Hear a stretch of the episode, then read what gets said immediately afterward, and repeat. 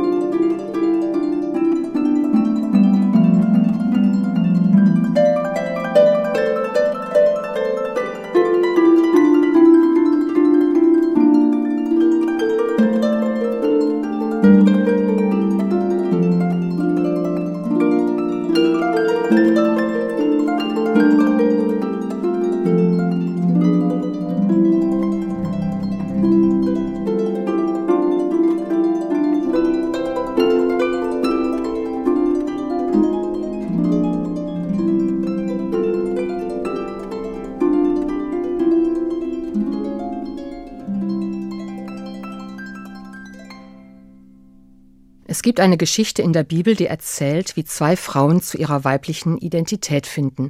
Und die geht so. Jesus war am See Genezareth. Um ihn herum eine große Menschenmenge. Dicht gedrängt standen sie, viele wollten in seiner Nähe sein. Denn in Jesus, so glaubten sie, ist ihnen Gott nah. Die Geschichte steht im Markus-Evangelium. Da kam einer von den Vorstehern der Synagoge mit Namen Jairus. Und als er Jesus sah, fiel er ihm zu Füßen und bat ihn sehr und sprach, Meine Tochter liegt in den letzten Zügen. Komm und lege ihr die Hände auf, dass sie gesund werde und lebe. Und er ging hin mit ihm. Und es folgte ihm eine große Menge, und sie umdrängten ihn. Und da war eine Frau, die hatte den Blutfluss seit zwölf Jahren und hatte viel erlitten von vielen Ärzten und all ihr Gut dafür aufgewandt, und es hatte ihr nichts geholfen, sondern es war nur schlimmer geworden. Da sie von Jesus gehört hatte, kam sie in der Menge von hinten heran und berührte sein Gewand, denn sie sagte sich, wenn ich nur seine Kleider berühre, so werde ich gesund. Da ist Jesus unterwegs, ein Mädchen zu heilen, und dann kommt diese erwachsene Frau dazwischen, deren Gebärmutter dauerhaft blutet. Sie will den Gottesmann nicht ansprechen, so wie der Vater des Mädchens es tut.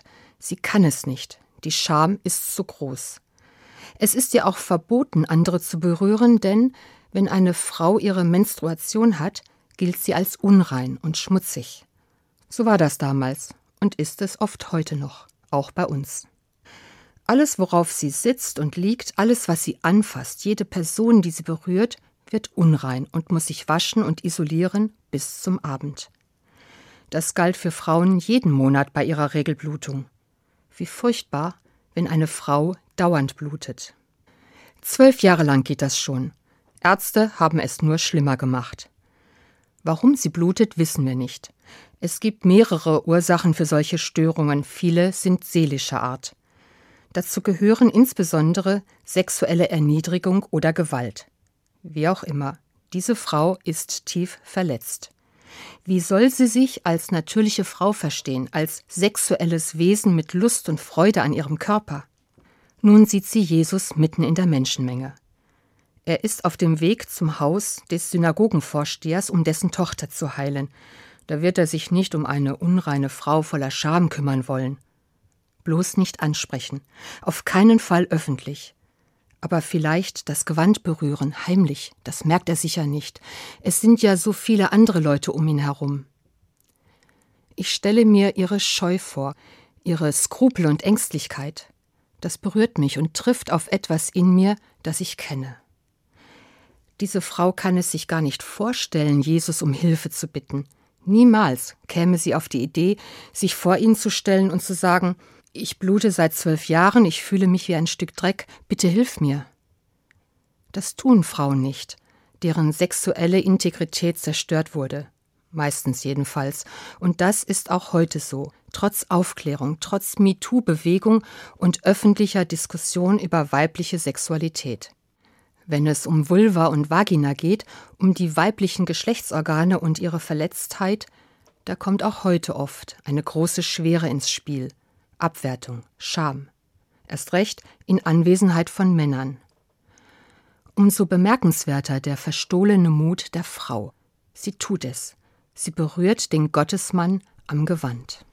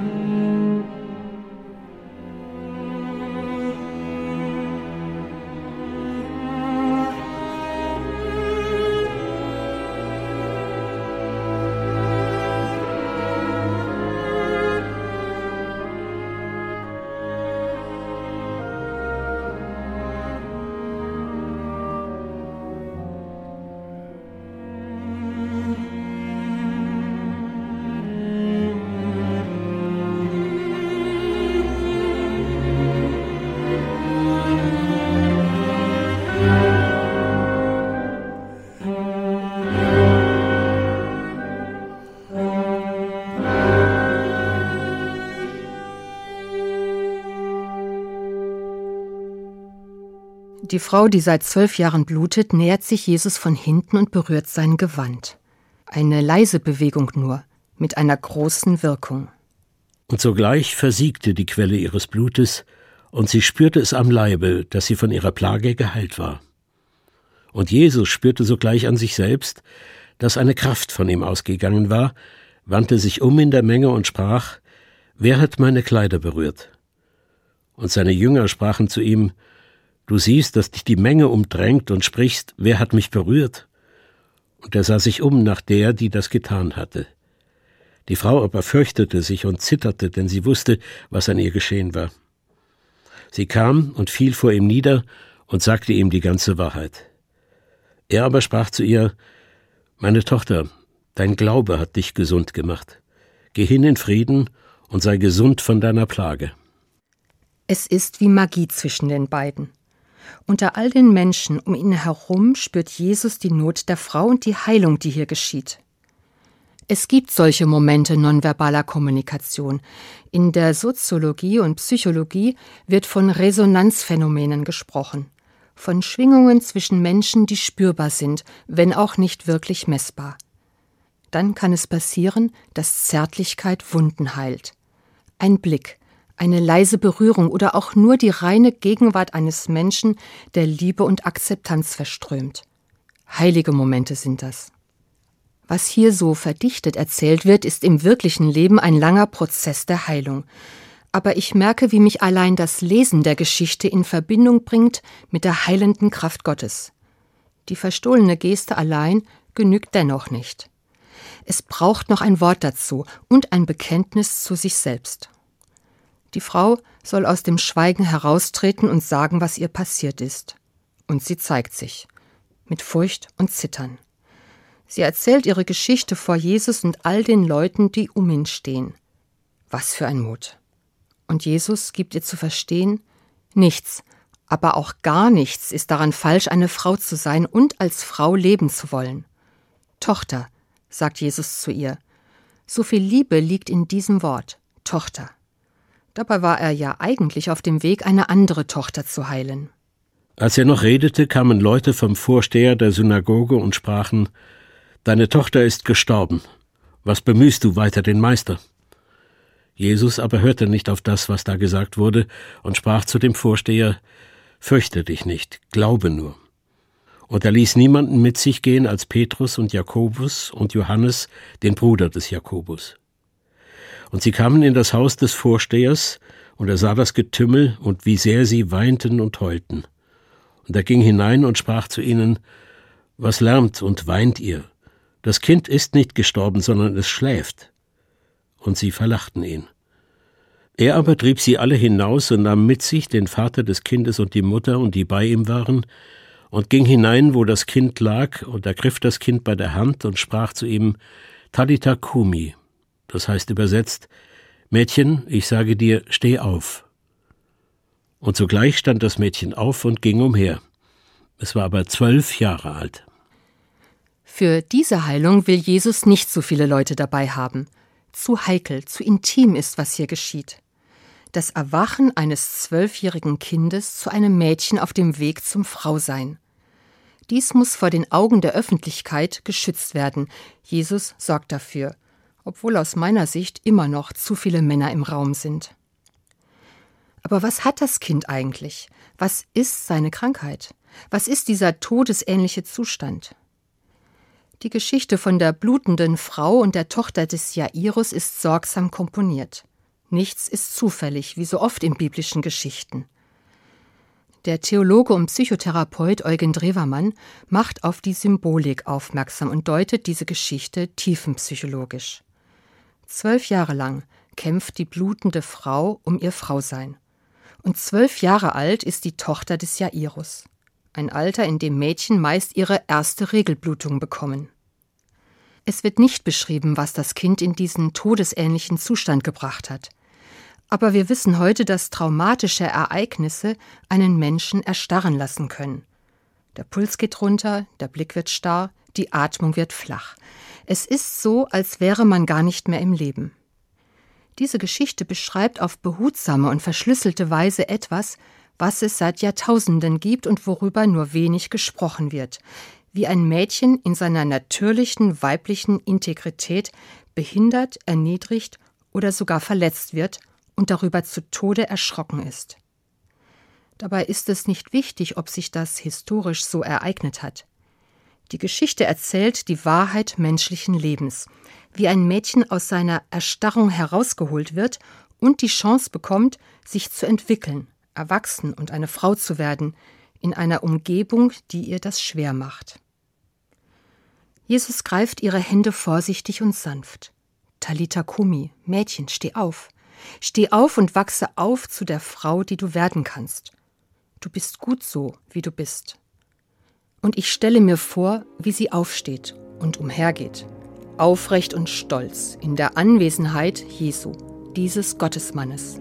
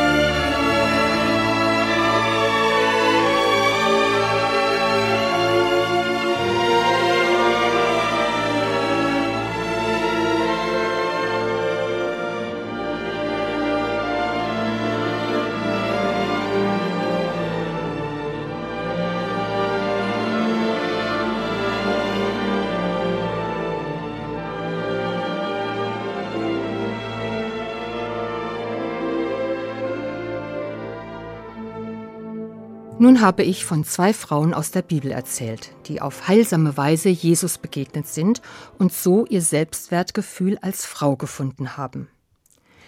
Ich habe dabei einen Song von der Sängerin Aretha Franklin im Ohr. You make me feel like a natural woman.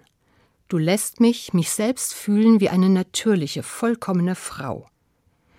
Und ich habe Aretha Franklin vor Augen, wie sie das Lied bei ihrem letzten ganz großen Auftritt im Dezember 2015 in Washington gesungen hat. Aretha Franklin, die Queen of Soul, ist damals 73 Jahre alt. Sie kommt auf die Bühne. Sie setzt sich ans Klavier. Ihre ersten Töne sind verhalten, sie wirkt in sich gekehrt, fast schüchtern, die Augen meist geschlossen. In der Stimme der Blues, der Klang, den viele an ihr so lieben. Diese Mischung aus Schmerz, Trauer und Lebendigkeit. Es ist ein einfaches Liebeslied. Aber Aretha Franklin hat die Fähigkeit, aus einem devoten Love-Song eine Hymne weiblichen Selbstbewusstseins werden zu lassen. Und hier an diesem Abend im Jahr 2015 passiert genau das. Aretha Franklin löst sich vom Klavier. Sie steht stolz auf der Bühne, eine übergewichtige 73-Jährige im ärmellosen Abendkleid. Ihre Stimme wird stärker, sie spielt mit den Tönen, eine kraftvolle Leichtigkeit erfasst sie, ihr Körper kommt in Bewegung, ihre Augen öffnen sich, sie geht in Resonanz mit dem Publikum. Es ist wie Magie. Die ganze Frau verkörpert ein Ringen um Weiblichkeit, um Leidenschaft und Glück, und dann strahlt sie wie befreit. Hier steht eine alte Frau, die Queen of Soul, gekrönt mit Ehre und Weiblichkeit. You make me feel like a natural woman. Und ich glaube es ihr aufs Wort. Der Saal tobt und ist mitgerissen. Auch Barack Obama und seine Frau, die im Publikum sitzen. Sie zeigen ihre Bewegung ohne Scheu. Ich sehe das am Bildschirm und bin zu Tränen gerührt. Für mich ist das wie ein heiliger Moment. Und ich weiß, dass dieses Gefühl, ganz einfach Frau zu sein, für Aretha Franklin ganz und gar nicht natürlich war. Sie musste es sich hart erkämpfen. Mit zwölf Jahren hat sie ihr erstes Kind bekommen, mit 14 ihr zweites. Sicherlich kann man bei einer Zwölfjährigen nicht von einvernehmlichem Sex sprechen. Sie hat niemals erzählt, wer der Vater des ersten Kindes ist. Ihr Privatleben sollte privat bleiben. Aber mit ihrer Stimme zeigt sie sich so, wie sie ist. Eine Frau, die um ihre Würde als Frau ringt und sie gewinnt, durch einen Schmerz hindurch, vor dem ich mich verneige.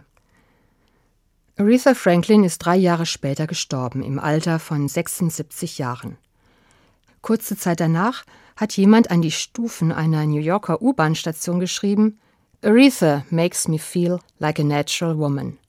Ich muss lächeln und denke: Stimmt, danke, Aretha.